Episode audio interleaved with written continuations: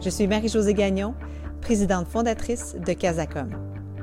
Mon équipe et moi avons pensé vous offrir des entrevues avec des experts en communication pour vous aider à trouver des solutions.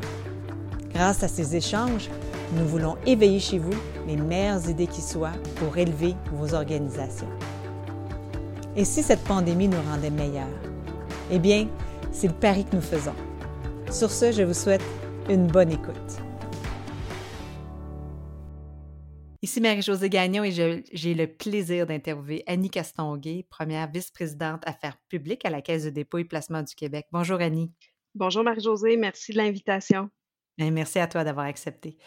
Euh, tu sais, la, Caisse de dépôt, la façon dont je l'aperçois et probablement plusieurs d'entre nous, c'est comme un phare dans notre société.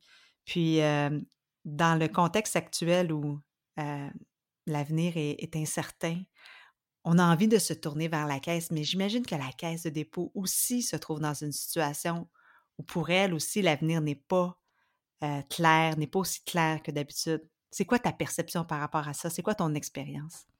Ben, je, te dirais qu'effectivement, ce n'est pas une situation qui, qui est normale pour personne. C'est comme j'ai expliqué à mes enfants, c'est pas une situation que ni maman, ni papa, ni grand-papa, ni grand-maman n'ont vécu dans leur vie.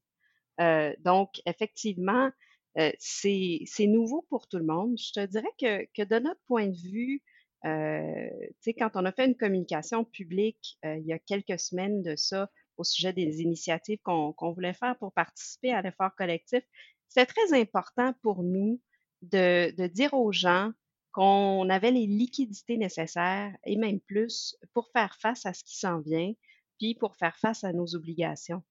Après ça, notre travail, parce qu'évidemment, on n'a pas de boule de cristal, mais notre travail, c'est d'être agile, de faire des analyses en profondeur, puis d'être capable de prendre les bonnes décisions au bon moment, mais aussi de saisir les occasions qui vont se présenter dans ce contexte-là. Donc, je pense que tout le monde doit euh, regarder ça avec un, un esprit d'ouverture en se disant, une chose à la fois et euh, assurons-nous d'avoir les bons outils et de prendre les bonnes décisions au bon moment.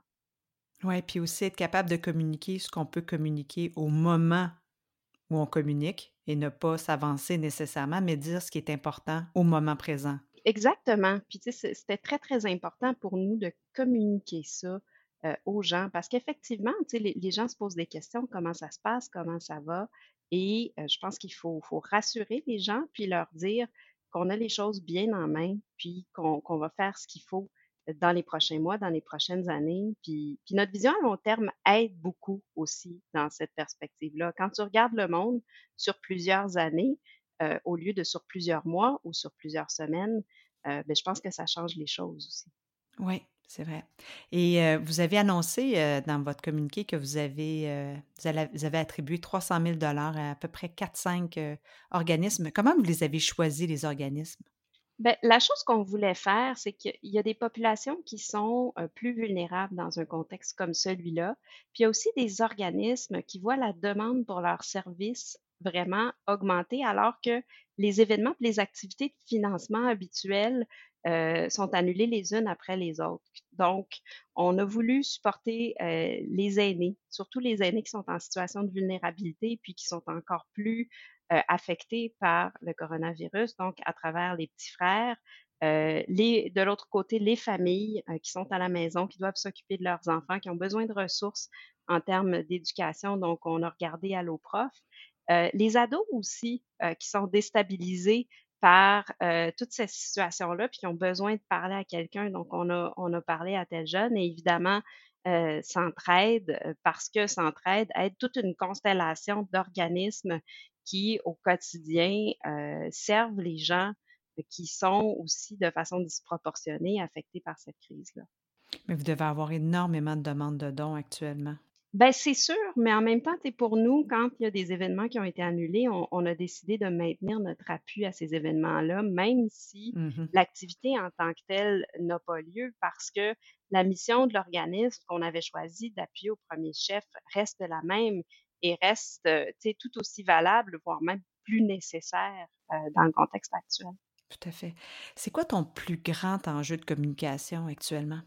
Ben, je pense que comme tout le monde, sais, c'est la capacité d'écouter, c'est la capacité d'être pertinent, puis c'est de toujours essayer d'avoir le bon ton.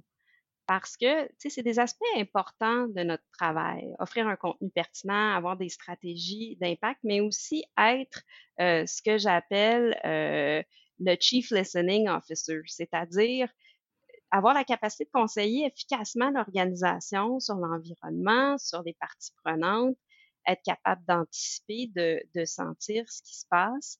C'est important dans n'importe quelle crise, mais encore probablement plus dans la crise qu'on vit, parce que, tu sais, d'habitude, quand on vit des crises comme communicateur, c'est souvent des crises qui touchent euh, seulement notre organisation. Mais ce qu'on vit actuellement, ça touche tout le monde, ça touche tous les aspects, ça modifie notre mode de vie, nos canaux traditionnels, euh, que ce soit de communication, de travail, de vie même.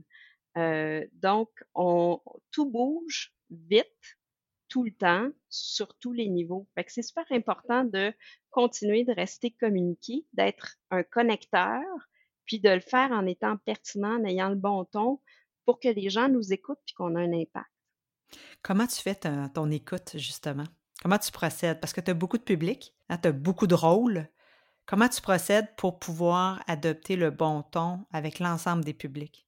Bien, il y a plusieurs choses. D'abord, il y a euh, une lecture intensive euh, des, des, médias, écouter aussi euh, ce qui se passe dans les médias électroniques, euh, lire comment les, les parties prenantes se positionnent, parler à beaucoup de gens, aller recueillir du feedback à l'interne parce que tous ces, euh, ces, tous ces côtés-là se parlent puis se, se nourrissent. Donc, c'est d'aller chercher des points de vue aussi très différents, de lire euh, des arguments euh, contraires souvent à une position qui, peut être présentée. Donc, pour essayer d'anticiper puis de considérer tous ces éléments-là euh, quand, quand j'ai à conseiller l'organisation. Et comment t'envisages la suite? Est-ce que tu te prépares? Est-ce que tu as un plan pour trois mois, six mois? Puis comment tu l'abordes, considérant l'incertitude? Ben, je pense que euh, les trois mêmes critères, c'est-à-dire continuer à écouter, continuer à être pertinent, puis continuer à avoir le bon ton, sont assez déterminants parce qu'évidemment, tout le monde se pose la question de qu'est-ce qui va se passer quand on va réouvrir, comment ça va se passer, qu'est-ce qu'on peut euh, euh, qu'est-ce qu'on peut faire.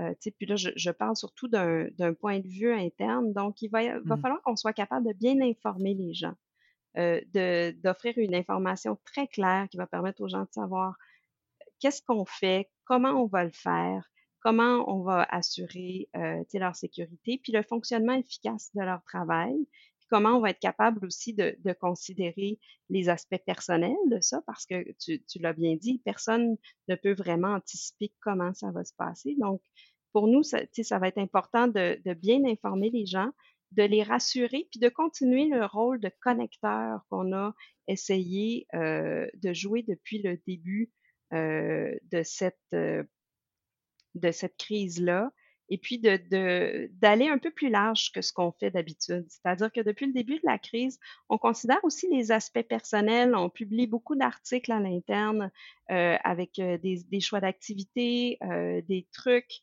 euh, des, des, formations, toutes sortes de choses pour mmh. aider les gens dans tous les aspects de leur vie. On essaie d'être très présent aussi en vidéo et en photo parce que le, le côté humain dans des situations comme ça est extrêmement important. Puis je pense que ça va, ça va le rester euh, pour, euh, pour les prochaines semaines, les prochains mois. Donc, la majorité de tes efforts encore aujourd'hui est vers l'interne, tu dirais? Oui, tout à fait, mmh absolument. Et le, le déconfinement s'annonce beaucoup plus complexe que le confinement parce que j'ai entendu dire que vous êtes confiné de façon extrêmement efficace en quelques jours, même pas. Euh, vous étiez très, très rapide à être fonctionnel. Comment planifier le déconfinement? Évidemment, on manque d'informations aujourd'hui, mais ça va être tout un défi pour les communicateurs aussi. Bien, je pense que oui. Puis c'est là où euh, je, suis, je suis très chanceuse de compter sur une collaboration formidable euh, de mes collègues du comité de direction puis des autres équipes, que ce soit euh, aux technologies numériques, aux ressources humaines et tous les autres collègues du comité de direction où on se parle souvent, où on est capable d'être très agile, puis d'implanter des choses rapidement, de, de, réagir à du feedback. Puis nous, du côté des communications, ben, on s'est réorganisé très, très rapidement aussi euh, au début de la crise pour réorienter nos ressources vers les communications internes et pouvoir supporter efficacement par toutes sortes de moyens de communication, que ce soit des webcasts hebdomadaires, euh, que ce soit des courriels, que ce soit toutes sortes d'autres façons de fonctionner pour pouvoir euh, aider les gens. Puis euh, personne n'a une boule de cristal. Hein. On ne sait pas comment ça va se passer. Puis, je pense qu'en établissant certains principes euh, pour bien, puis en communiquant ces principes-là, pour bien planifier le retour, puis informer les gens en continu, je pense que c'est ça qui, va nous aider à être le plus efficace possible dans ce contexte-là. J'ai une dernière question. Écoute, je t'écoute, puis je me dis, je me rappelle que tu es sur le comité de direction la caisse de dépôt et ce n'est pas tous les directeurs de communication, vice-présidents de communication qui font partie des équipes de direction, malheureusement. Et c'est ton cas.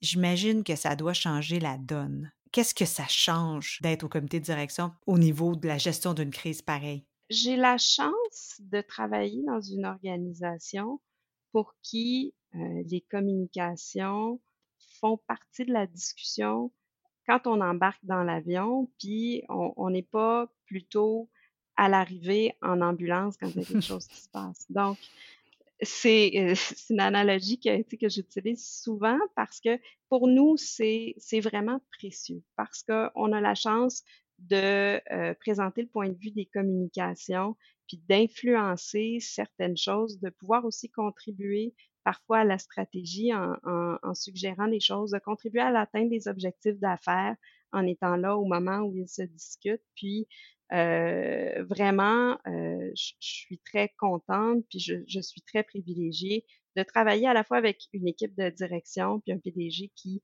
considère que, que les communications euh, sont, sont, stratégiques pour la caisse. Donc, ça a un impact très important pour nous. Oui. Et euh, oui, c'est vraiment, c'est vraiment quelque chose qu'il faut noter et saluer.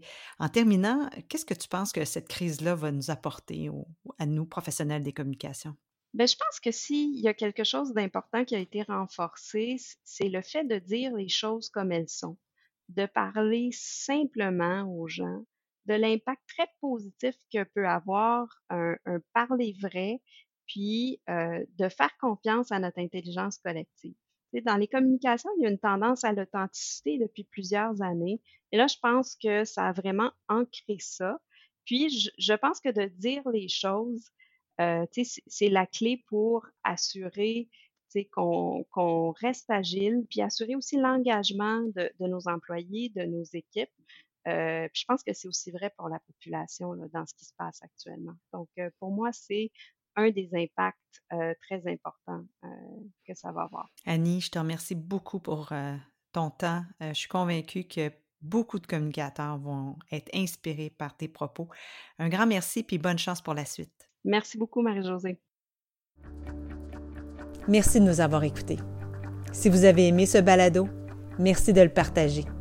Si vous souhaitez échanger avec nous, n'hésitez pas à nous écrire. Et finalement, si vous cherchez d'autres réponses à vos questions, visitez notre centre de ressources sur la communication et la COVID-19 sur casacom.ca ou encore participez à nos webinaires chaque jeudi. Bon courage et à très bientôt.